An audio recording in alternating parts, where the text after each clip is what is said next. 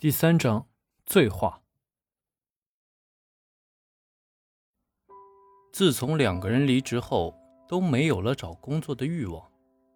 不知道为什么，转眼已经离职一个星期了，两个人都说不清楚为什么不去找工作。是怕找不到更好的工作，还是……总之，内心是有忧虑，忧虑到自己不知道为什么不愿意去面对。一大早，林木间离开了家，黄英也懒得问。黄英一个人待在家里，看着电视，手里的遥控器频道一个挨着一个的换着，任何一个频道的电视都引不起黄英的兴趣。直到晚上九点的时候，林木间还没有回来，黄英一个人在家待了整整一天。越是这样，心情越是烦躁。又越不想跟林木间联系。电话铃声响起，以为是林木间打来的电话。黄英从沙发上起来，拿起电话：“你今天一天干什么去了？不知道回家呀？回来给我烧点吃的。”“我是陈涛，我我想见你，你快来啊！”电话中的声音醉醺醺的。声音也是时断时续，周围非常吵闹。我不是给你说了吗？不要找我了，我们不可能。你也不要影响我了。黄英说着挂掉了电话。她不知道认识陈涛是福是祸。一次偶然的机会认识他之后，那家伙一直就喜欢自己，想尽各种办法追求自己，这让自己烦恼之中。感觉很不得劲儿。黄英心里想着陈涛究竟怎么了？应该是喝了很多酒，担心他会出什么事情。英啊，我想见你。没有你的日子，我过得很不开心啊。我觉得活着没有什么意思。醉醺醺的陈涛依然口齿不清地说着。黄英的心里咯噔一下，一句“活着没有意思”触动了黄英的心。不能让陈涛出事情，也许只是一句气话，但是自己相处一年来，也看得出陈涛很执拗。你在哪里啊？我现在过去。你不要再喝酒了。黄英急切地说着，他的内心不想陈涛出事，在内心看来，陈涛的确是个不错的男孩。只是错过了。又过了几分钟，电话再次响起。我在电子一路的路边一个烤肉摊儿，你过来吧，我真的很想你。此刻的黄英更多的是担心，希望他不要做出什么傻事儿来。无暇多想，起身拿起包和电话就离开了。已经快十点了，街上依然热闹。还有不少人在路边摊上吃着烤肉，喝着啤酒。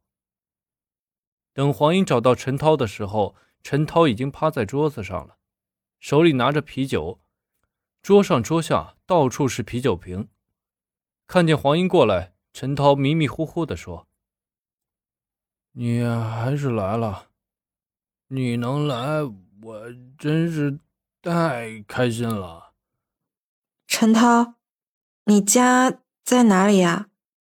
我给你打个车送你回家吧。醒醒，你住哪儿呀？我不愿意回去，我不想看见我爸妈。啊，你说他们为什么那么固执，非要把你降职？为什么就不能听我的呢？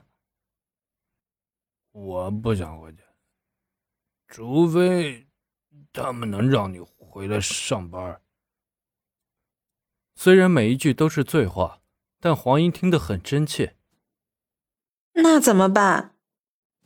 看着醉酒中的陈涛，黄英拿出了电话。可巧的是，手机刚好没电了。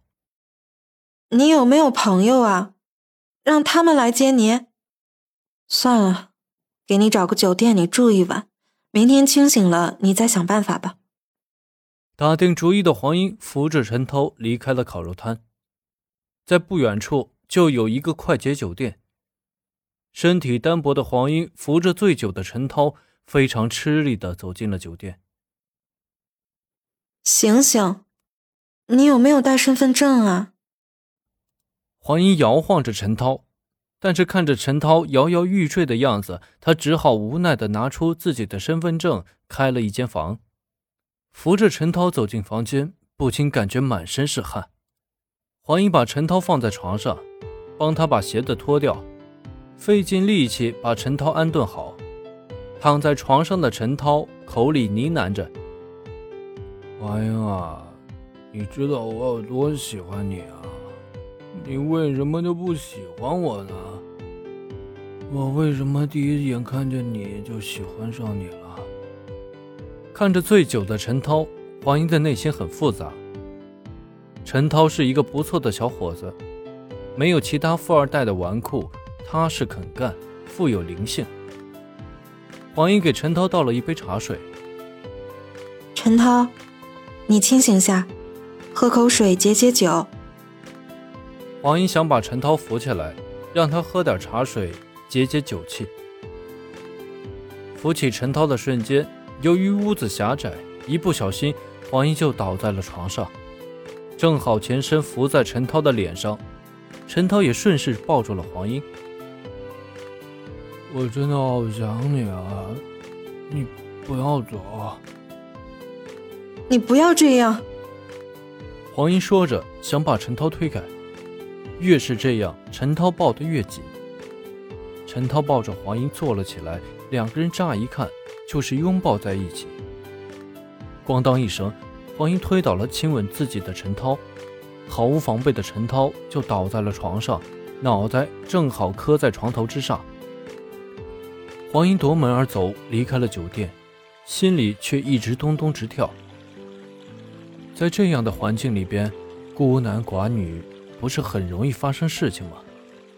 那是自己不愿意看到的。一路走着。脑海里边却一直想着自己和陈涛相识相知的一切，只是黄英的心里始终搞不清楚，为什么陈涛会喜欢自己。如果早几年遇到陈涛，自己会不会和他在一起呢？突然想到网友的一句话：“如果夫妻生活不完整，那就是不完美的生活。你应该去找个情人。”那些话。那些事情都犹如在昨天，清晰的在脑海里边一幕一幕展现。黄英放慢了脚步，自己该不该就这么离开？他刚才有没有磕坏？醉酒的他是否需要照顾呢？一个个问号又爬上黄英的心头，他停止了前进的脚步，不禁转身往回走，决定回去看看，希望陈涛不要出什么事情。